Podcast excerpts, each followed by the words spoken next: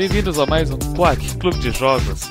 Eu sou Storm, comigo essa noite está o Mads. Oi. O Arara. Olá. E um grande amigo nosso e ouvinte que está aparecendo pela primeira vez no Quack, o Zé Vitor. Olá. Zé Vitor acompanha o Quack há, há muito tempo e a gente. Eu acho que desde o primeiro episódio de Crashlands. O Zé Vitor ele, ele nos acompanha há um tempão e a gente conversa no Discord do Quack, a gente discute sobre jogos e tu devia também entrar no Discord do Quack. Se tu clicar nesse link é aqui que eu tô apontando agora. Não tem Storm. Não tem mais anotação no YouTube. Já faz uns dois anos que não tem anotação no YouTube. Storm. Entre em quack.com.br e entre no nosso canal do Discord. O jogo dessa semana é Crosscode. Crosscode ele é um jogo um, 2D visto de cima, de da porradinha em monstro, muito parecido com Secret of Mana, onde tu controla personagem dentro de um jogo virtual, que na verdade é, um, é na vida real, ou seja, é Grid Island. Eu sou péssimo pra fazer descrições, eu só uso referências de outras coisas. Grid Island, pra quem nunca viu Hunter x Hunter, nunca vai entender o que você falou agora, mas é um MMO que existe na vida real, só que são, não são pessoas, são dados virtuais com uma matéria maluca lá que cientistas descobriram. Então é real, mas não é real ao mesmo tempo. É meio confuso porque uma hora. Parece que uma hora da, da história eles falam que eles estão numa lua. Outra hora eles vão pretender que eles estão no mesmo planeta que as pessoas. Eu pelo menos só sei que é um joguinho MMO e que tem algum mistério entre a, uma pessoa que parece muito com a protagonista e o irmão dela que trabalhou para fazer uma coisa e, e revolucionar o mundo e alguém queria que ele trabalhasse quando, mesmo quando ele tava morrendo. E aí ele terminou o trabalho dele e morreu e GG. É, isso, isso é o que acontece logo no prólogo, né? Logo no começo, é. E o jogo ele meio que esconde muito da história dele por bastante tempo. Porque até onde eu joguei, que foram. Eu joguei 7 horas de crosscode, fora as horas que eu joguei offline. E eu não sei direito a história, além de é um MMO, MMO bonitinho. É isso, sabe? O jogo para começar demora mais para começar do que um Opala a álcool no meio de um inverno. eu acho que esse é o primeiro jogo do qual que realmente esconde assim a história por tanto tempo assim. E eu acho que é ok, porque tudo bem você tem um ritmo mais lento, mas ao mesmo tempo a gente não tem como descrever direito, além de. É um Secret of Mana barra Seiken Densetsu, onde você corre por aí, bate monstros, pega equipamentos e, e por aí vai.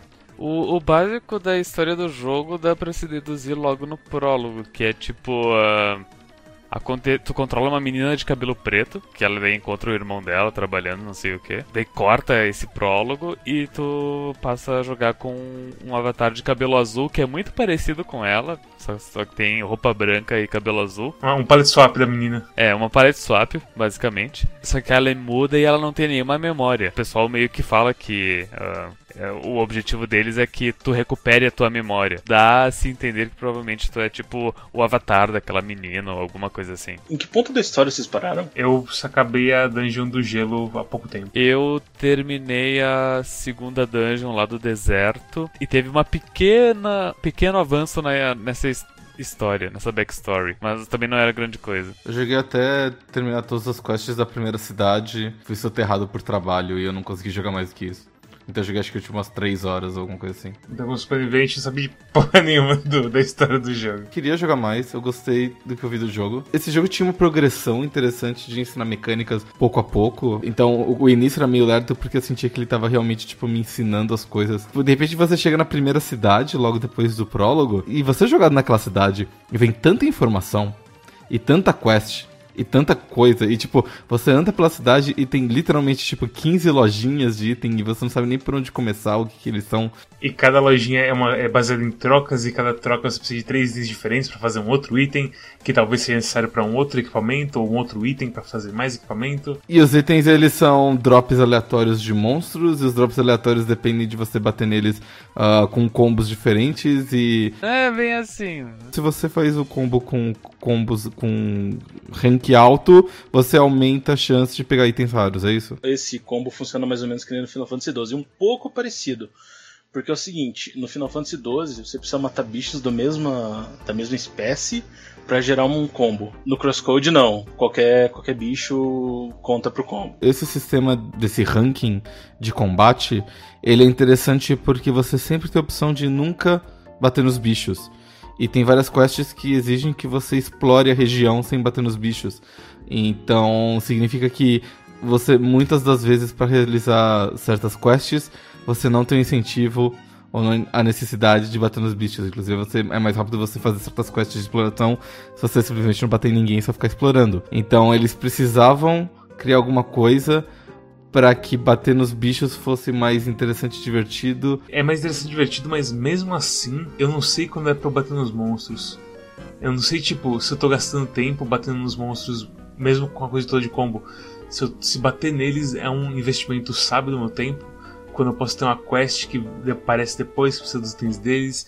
E aí eu não sei se eu tenho que seguir as quests ou se eu bato um pouco neles. E, e eu acho que as minhas primeiras três horas desse jogo foi eu correndo pela primeira área e primeira cidade tentando assim descobrir o que, que eu preciso fazer para ficar mais forte. No geral, o equipamento é melhor que nível. Tive essa experiência no início de tipo, na primeira área que tu luta contra os Sonics marrons e as marmotas de, de fone de ouvido. Daí é tranquilo, e daí tu avança um pouco, e daí aparece o, a parede swap deles, que é o, o Sonic vermelho e e um story, não sei o que, que eles são bem mais fortes. E daí eu comecei a apanhar nessa parte. Daí que eu me liguei dessa coisa de que é importante tu renovar o teu equipamento de vez em quando. Nesse ponto eu já tinha batido em umas tantas plantas e mataram uns tantos bichos, então eu tinha vários uh, componentes, destruí um equipamento básico e comecei a, a matar os bichos mais fortes com mais tranquilidade. E daí, depois desse ponto, eu que sou completionista, eu limpo absolutamente tudo de uma área antes de ir pra próxima. Eu, eu não tive mais dificuldade em nenhuma parte do jogo e nem precisei de ficar melhorando meu equipamento o tempo inteiro. Porque eu sempre estava um passo à frente em nível e equipamento do que a próxima área que eu pisava, porque eu tava sempre limpando tudo que eu podia. Voltando um pouquinho ao assunto, vocês falaram da parte inicial que ela é bem, bem chata. O jogo ele tem um demo na, na página da Steam, e se eu não me engano, o demo é essa parte inicial. Acho que é bom deixar meio claro que ah, se for jogar o demo, fique esperto que a, a parte inicial não é representativa do total do. Sim. Se você ah, sair do produto. barco, tá ok. É tipo Berserk. Sério que eles fizeram o demo a parte mais chata do jogo inteiro? Não, mas a eu... parte do barco é interessante até. Eu não, ela, ela é, mas ela é em comparação com a cidade. Ah, cara. Ah, sim. Quando eu comecei esse jogo, eu. Eu não sei se era porque era tarde da noite, eu tava com muito sono, era tipo quinta ou sexta-feira depois do trabalho, mas nossa, me, me deu muito sono jogar o início do jogo, que é, que é, é como o Zé Vito disse, do, do início até sair do barco. Nossa, foi, foi muito sofrido de sono. Mas depois, tipo, eu assisti o Mads passando, jogando a mesma parte e foi bem mais tranquilo com ele jogando, então é, talvez seja meu sono. A dinâmica de você pegar coisas, é, materiais básicos, levar para materiais intermediários e transformar em equipamentos não é muito clara, porque todas essas lojinhas são separadas. Então você tem um cara que faz os, os junk metal, e aí você tem um cara que faz a botinha, e aí você tem um cara que faz o capacete, você tem um cara que faz as, as peitas, que é o Tulesse. aí você tem o cara que faz as, as armas, por aí vai. Então tem uma quest logo no começo que, tipo, você tem que matar uma série de bichos e cortar plantas diferentes para você fazer conjuntos de vegetais e comida apimentada e tudo mais, pra você entregar pro bar para ganhar um basicamente um parabéns, um bônus de XP e eu... É, esse, esse, essa quest, ela, é, em retrospecto, essa quest serve como uh, exemplo para te ensinar como usar os mercadores para para fazer coisas. Mas, mas, eu, mas eu só percebi isso agora com, contigo falando. Eu, na hora, eu, eu jamais eu teria percebido que, que, que o jogo estava me ensinando alguma coisa, me, me forçando a fazer a coisa em si eu aprendi a fazer as trocas e equipamentos na, na marra mesmo. Sim, eu acho que até essas que essa quest foi adicionada depois, porque quando eu joguei ele em 2016, eu não tinha essa quest de fazer as coisas para os mercadores. Bom também lembrar que o jogo ficou quantos anos em Early Access? Três anos? Eu não sei quando que ele saiu da campanha do Indiegogo dele, que ele foi, acho que financiado pelo Indiegogo, se não me engano. Quanto tempo ele demorou para sair? A coisa toda de MMO, a atmosfera dele funciona muito bem. De tipo, parece que eu tô jogando Ragnarok Online de novo de ver as pessoas sentadas daqui do jeitinho igual ao Ragnarok Online, os carinhas correndo assim com os amiguinhos e por aí vai, as conversinhas do de tipo, ah, eles tiraram o meeting point daqui. Aí, é, porque tá vindo update de não sei o que. E tipo, hã, eu, eu, eu, sinto que a gente tive essas conversas do, em MMOs diferentes por aí. Até mesmo o diálogo assim dos, dos personagens são ok. A única coisa que irrita um pouco é que todo mundo tem uma, uma nacionalidade e que essa nacionalidade é que meio que define eles.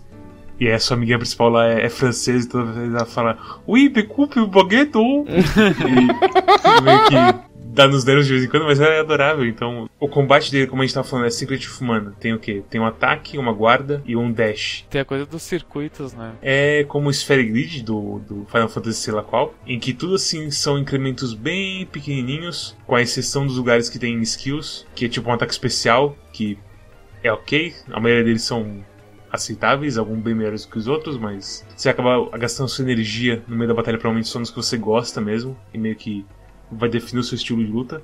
Mas o resto das skills é bem tipo, ah, te dá mais disso aqui que pode te dar mais dano. E você, beleza. E é bem básico, assim. As melhores skills estão nas, nas árvores elementais. Que conforme você vai pegando os elementos no, nos templos, você vai liberando uma nova skill tree. Eu fiquei bem feliz que, tipo, a skill tree nova que aparece com os elementos, ela tem um, ela compartilha o skill points com a. Compartilha não, como é que se fala? Que você tem a, skill point, aí você tem o skill point na árvore normal, e tem um skill point na árvore, na árvore de fogo, por exemplo. É meio que todo nível você ganha pontos do elemento neutro e de todos os outros elementos. Então você não precisa ficar decidindo se você quer colocar em. onde você quer colocar. Isso é uma, é uma qualidade de vida excelente. Ia ser, sei lá, avassalador, assim, ver aquela árvore nova aparecer no seu. Imagina você ter que falar, olhar aquilo e falar assim, nossa, vou ter que dar mais essa árvore, tipo, mais três árvores que eu vou destravar depois. É, ia ser terrível. Mas e assim, tipo, eu imagino que o seu poder vai aumentar geometricamente cada árvore que você pegar. Porque você vai pegar uma árvore no fim do jogo, você vai ter 500 CP para gastar no, nela. Tanto que você nota na, na skill tree inicial, que é,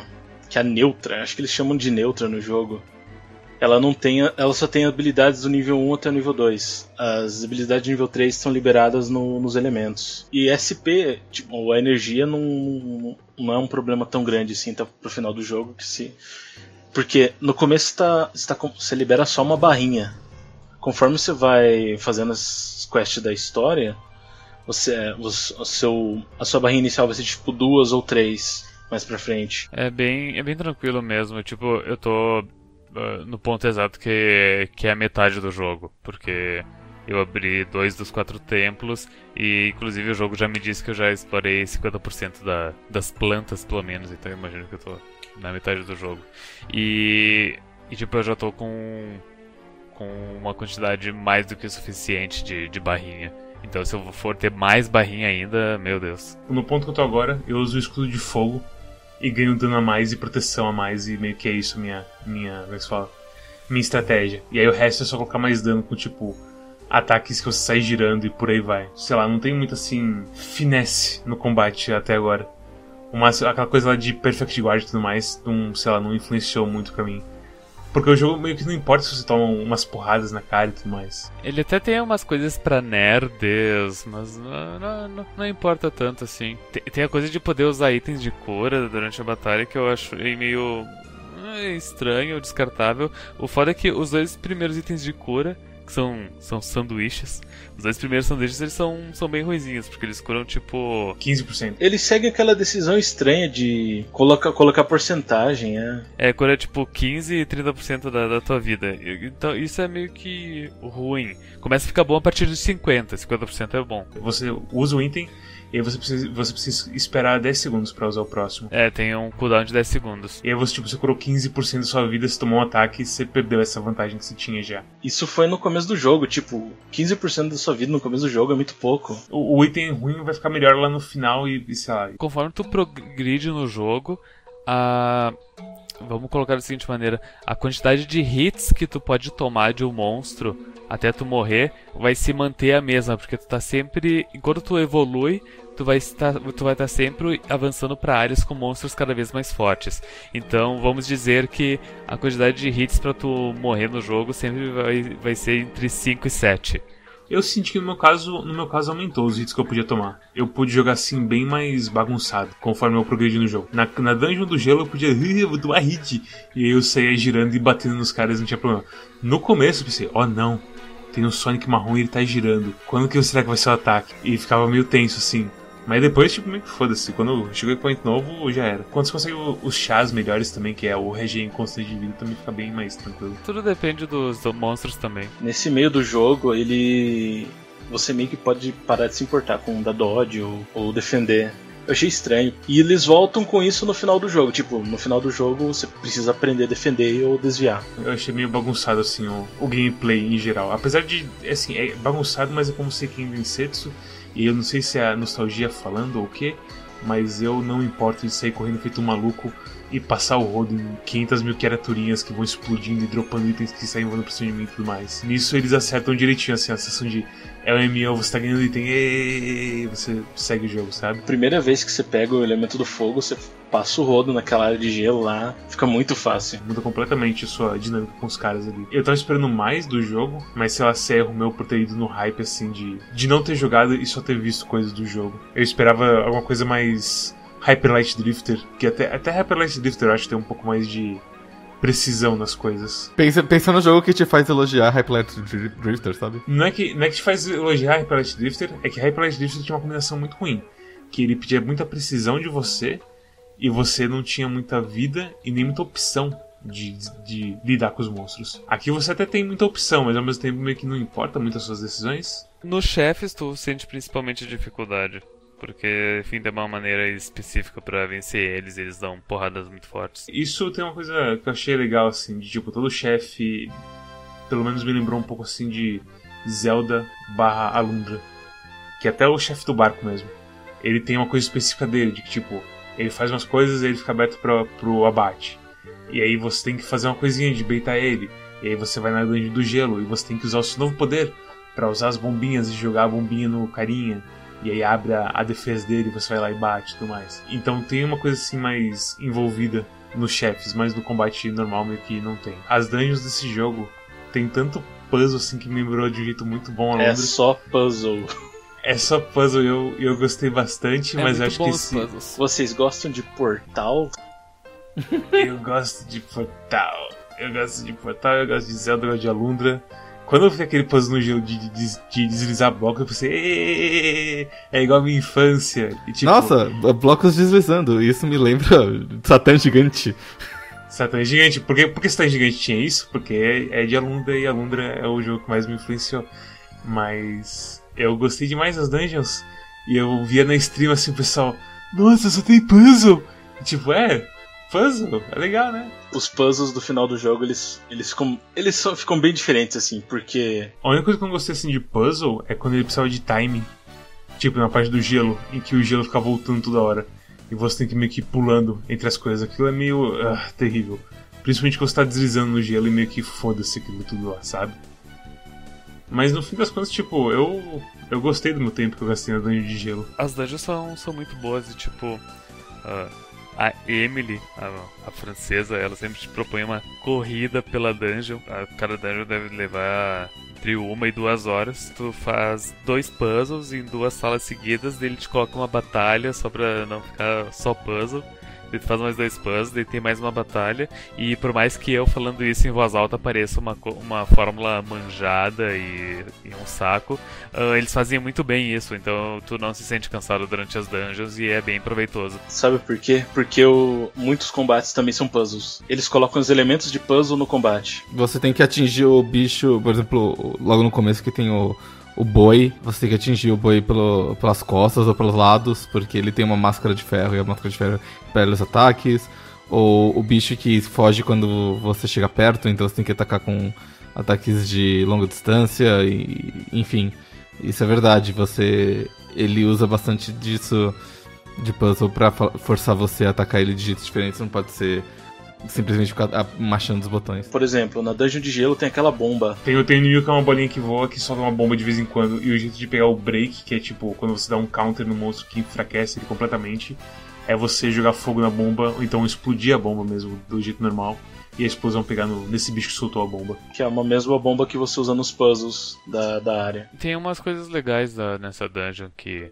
Uh, antes de pegar o elemento da dungeon, que é o, o calor, Tu, tu pode dar uma porrada na bomba, que daí ela, ela avança um pouco e, e explode. Daí tu pode dar uma porrada no gelo, que daí ela derrapa pelo gelo até chegar no, no final do gelo, que é onde tu quer que a bomba vá. E depois tu pega o elemento do calor, tu pode dar uma porrada quente na bomba, que daí ela vira uma, um foguete mesmo e vai, vai o máximo pra, é, e aí o puzzle pede que você use, tipo, um pouco de cada uma dessas coisas que você aprendeu para ir usando as bombas sabiamente, por aí vai.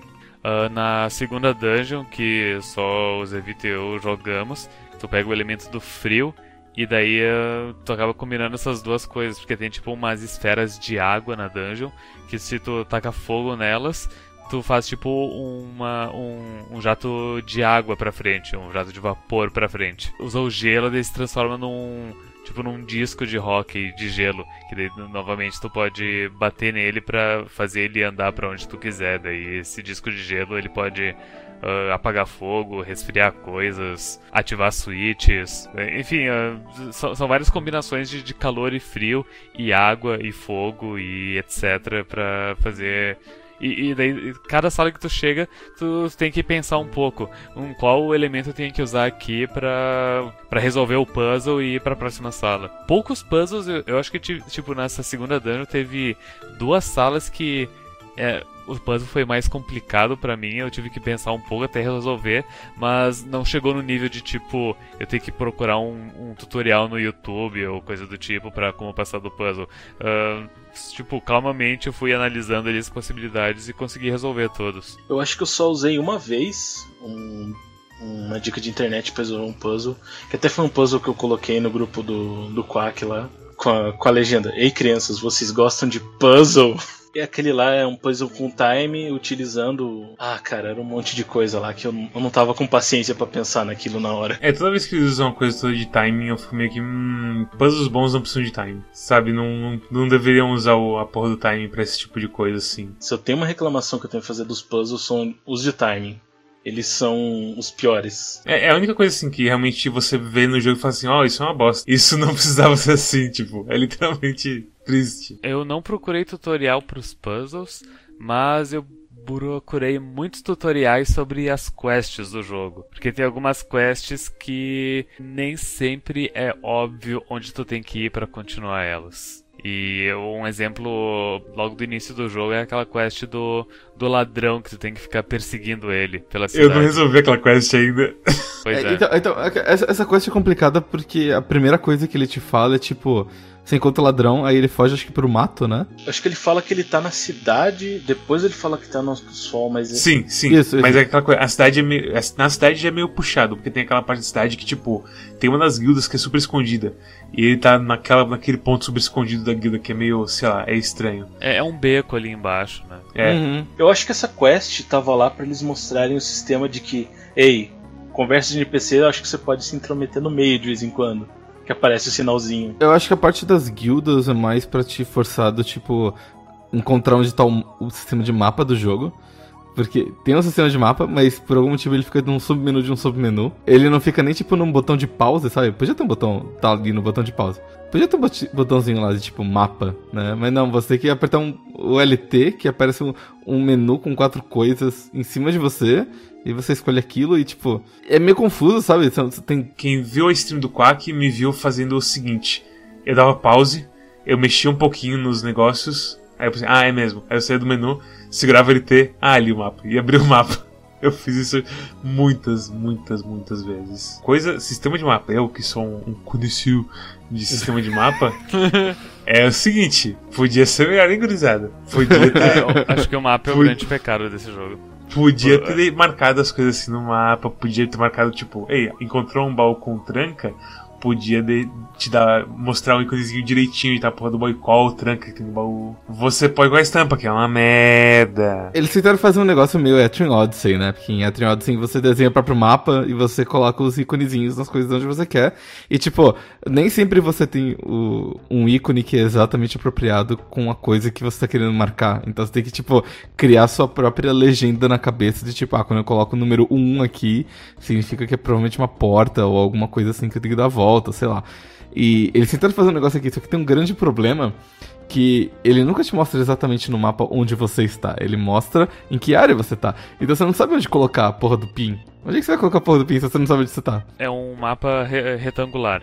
E tu tá na extremidade esquerda dele. E daí tu, a, tu abre o mapa o mapa ele vai centralizar no meio, ele não vai centralizar onde tu tá. Tu, tu perde a noção de, de onde tu tá dentro das coisas. E, e o mapa ele é, ele é só tipo, ele é só um quadro preto, não tem nada que que tu que indique tipo o terreno, os relevos das coisas pra tu se localizar. No máximo, quando você tá na cidade, ele mostra alguns prédios onde você pode entrar. Mas só isso. Então ele não mostra, por exemplo, nem como você faz pra chegar no prédio.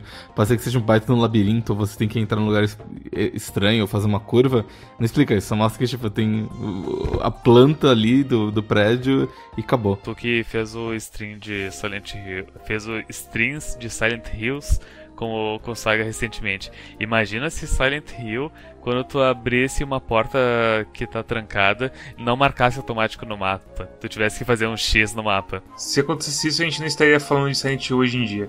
Silent Hill teria sido esquecido pelas marés do tempo. Simples assim. Eu só dou graças a Deus que tem um mapa, pelo menos, nesse jogo. É, mas podia ser melhor, né? Ah, é, mas- mas tem um mapa, tem um mapa ali. Essa, essa coisa do mapa me deixou triste. Marcando os baús que tu enxerga, ah, automaticamente já melhoraria bastante. Baús que você enxerga e tal. E se- falando assim, de verdade, se fosse uma coisa realmente parecendo assim um. Sabe, vocês já foram naqueles sites de especialistas de Ragnarok Online? Que você tem, tipo, cada mapa dividido por telas.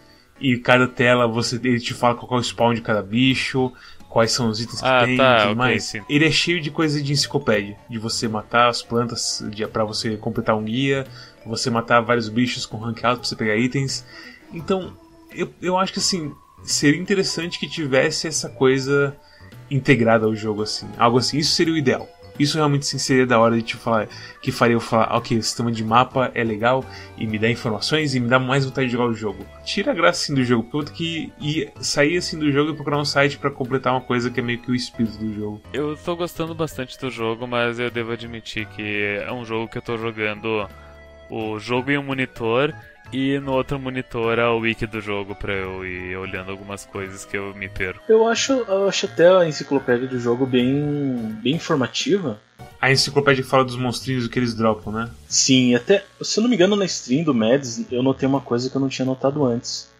Tem uma parte lá que você, acho que procura itens dentro da enciclopédia, e você pode ver os monstros que dropam eles. Você vê os monstros, vê as plantas que caem eles no cantinho ali.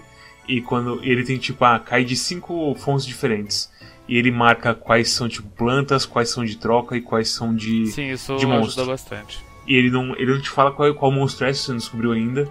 Mas ele fala que existe e onde. E tipo, e qual que é a, a origem, assim, basicamente. Mas tive que falar uma, uma coisa meio irritante do sistema.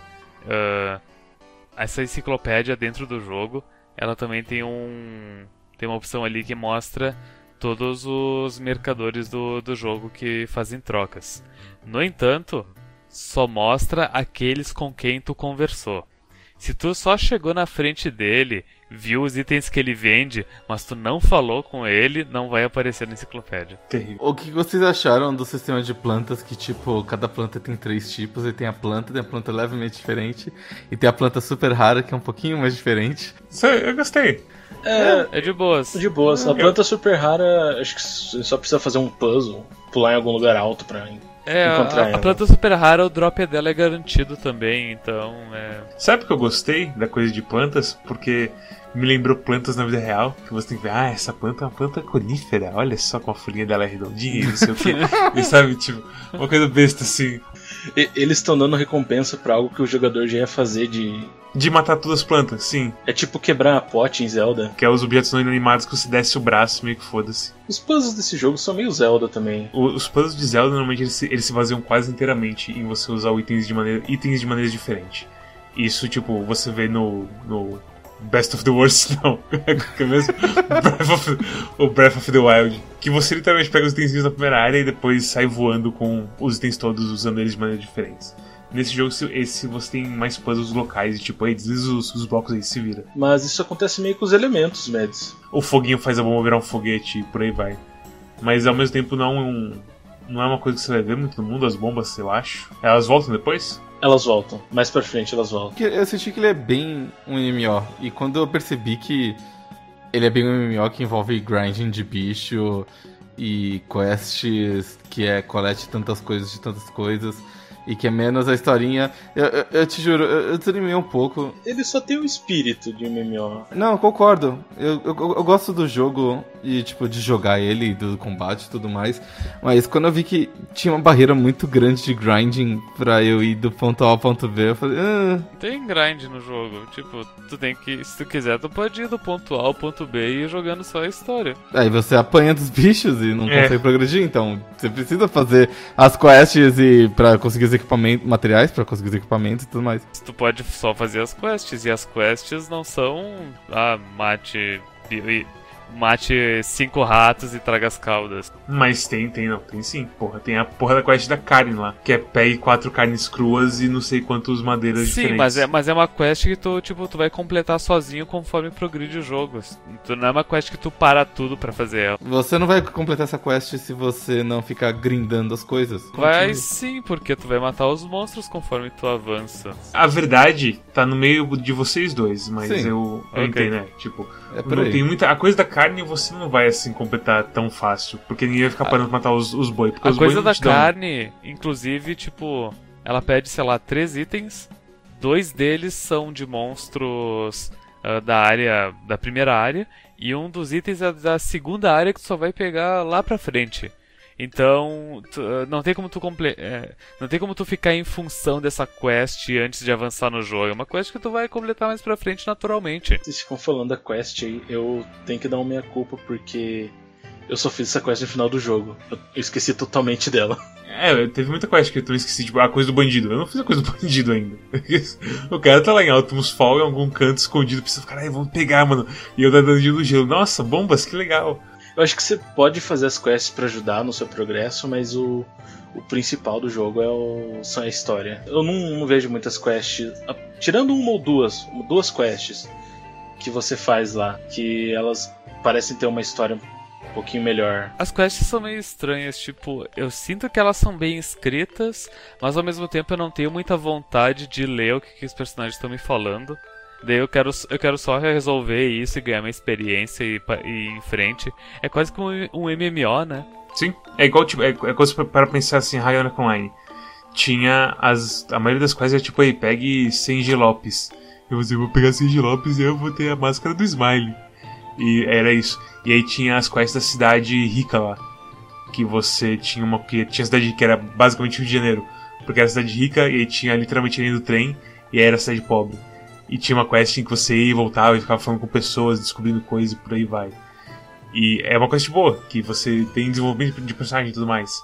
Só que isso é, é exceção em MMO. Eu sinto que esse jogo tenta. faz isso também. A maioria das coisas tipo, ei, eu quero fazer um lanche, pega um pão e uma carne pra mim. E você, tá bom, eu vou lá pegar um, um pão e uma carne pra você. Uma coisa boa desse jogo é que ele não finge. Ele, ele, tipo, ele não tenta justificar muitas quests. Ele sabe que, tipo, quests de MMO são meio retardadas. Só que você está ciente de que você não é alguém jogando um jogo. Você é alguém jogando.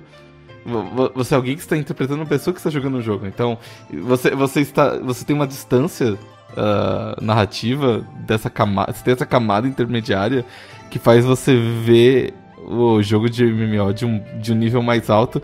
Então, é, ao, ao invés de eles tentarem fingir que essas quests fazem sentido narrativo no jogo, eles te falam, isso aqui é, um- é como se fosse um daqueles jogos que você sempre jogou. As quests são estúpidas mesmo. Então, o cara, ele, o cara ele vai querer, tipo, 4, 5 quentinhas de comida e vai pedir pra você, aventureiro, porque é isso que os, os NPCs de jogos de MMO fazem.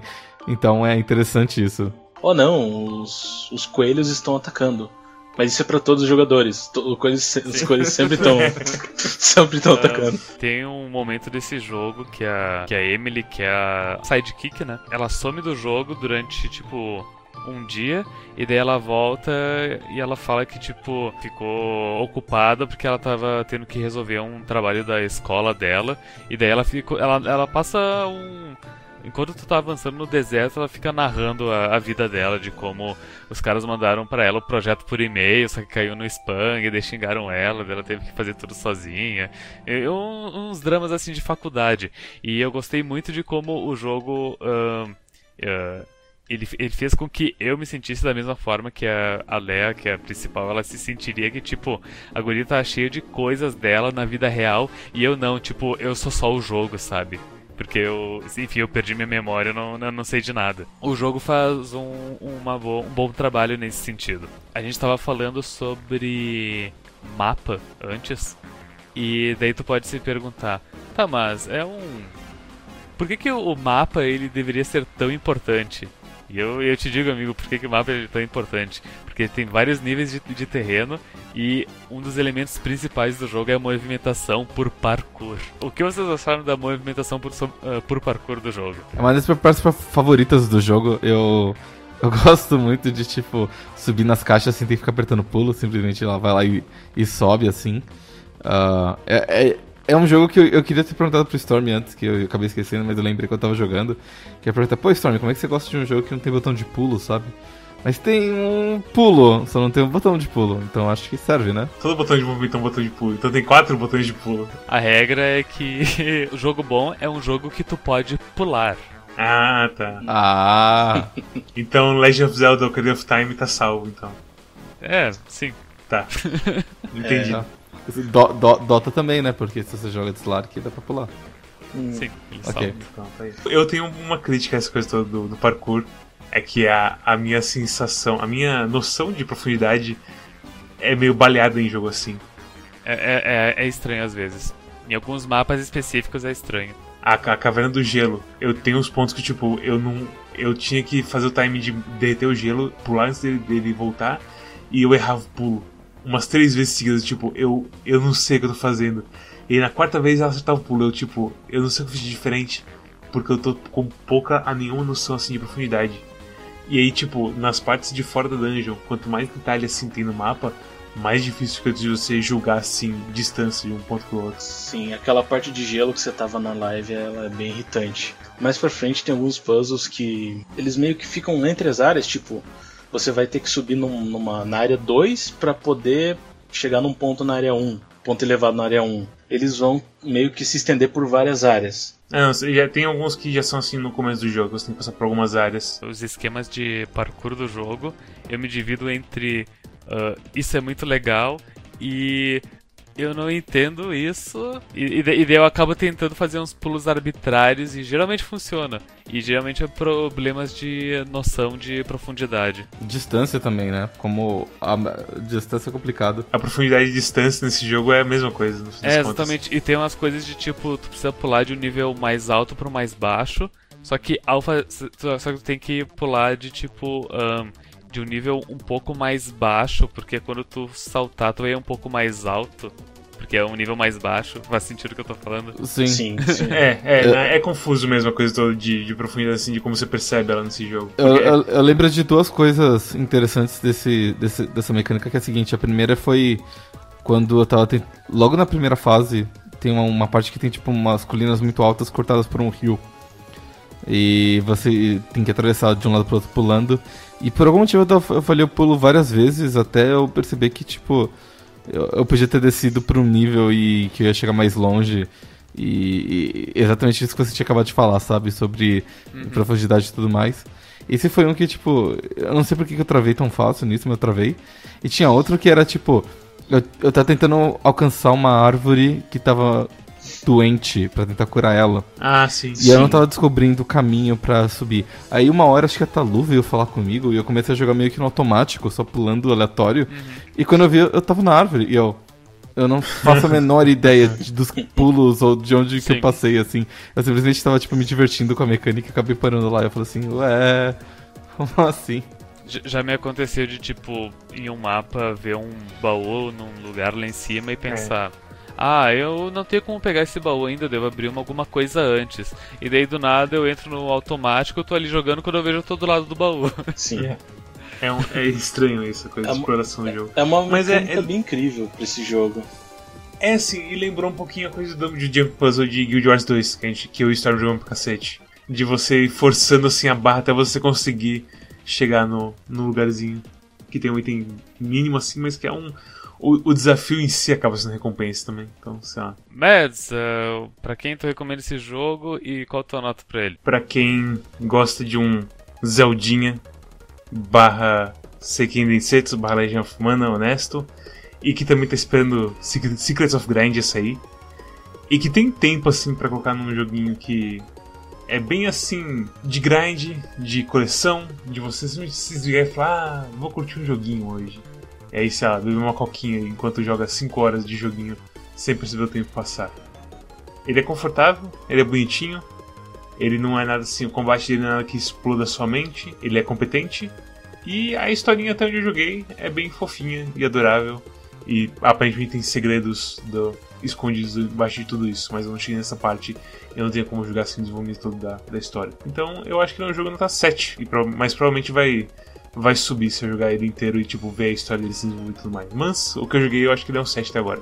Ele é um pouquinho repetitivo às vezes, mas isso é ele tentando ser um MMO. E Zé Vitor, qual que é a tua nota e pra quem tu recomendaria esse jogo? Então, um 8 sólido pra ele. Gostei bastante dele. Eu recomendo pra todo mundo que gosta de Zelda, JRPG em geral. Pessoas que gostam de puzzle, muitos puzzles. Muitos, muitos, muitos, muitos puzzles. Coitado do Saga quando ele for jogar esse jogo. Ele jogou, não jogou? Ele jogou só a primeira parte. Ah, então ele não chegou na dungeon. Nossa, cara, quando ele chegar na dungeon, hum, vai ser da hora. Vai, vai ser da hora. Eu consigo imaginar o Saga falando. Mano, isso aqui não faz sentido. e, tipo, eu já imagino se o Saga entrando no, no, na, no puzzle que tem. que é praticamente o dobro do tamanho. E ele fala assim. Ah, velho, olha isso, meu. Tipo, eu tava acompanhando os desenvolvedores do jogo. Tem mais coisas para adicionar, apesar do jogo ter saído do Early Access. Parece que eles vão adicionar um modo de New Game Plus. Tem uma quest que eles não completaram, que eles vão completar depois.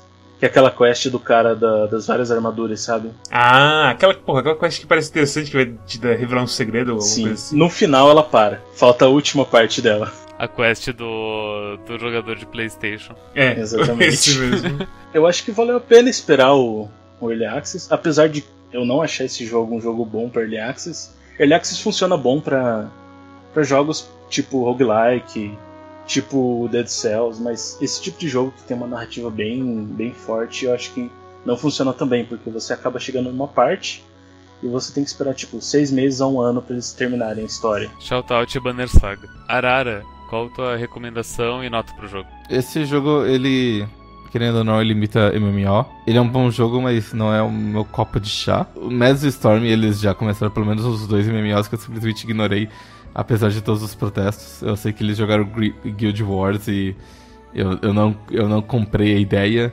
E deve ter tido pelo menos mais um MMO que eles entraram e jogaram, eu não, não, não curti. Guild Wars foi o único que a gente teve uma carreira nele. Dez anos atrás, quando eles anunciaram Guild Wars 2, eu, eu jurei por tudo que uh, eu nunca mais ia jogar MMO e o único MMO que eu ia jogar seria Guild Wars 2.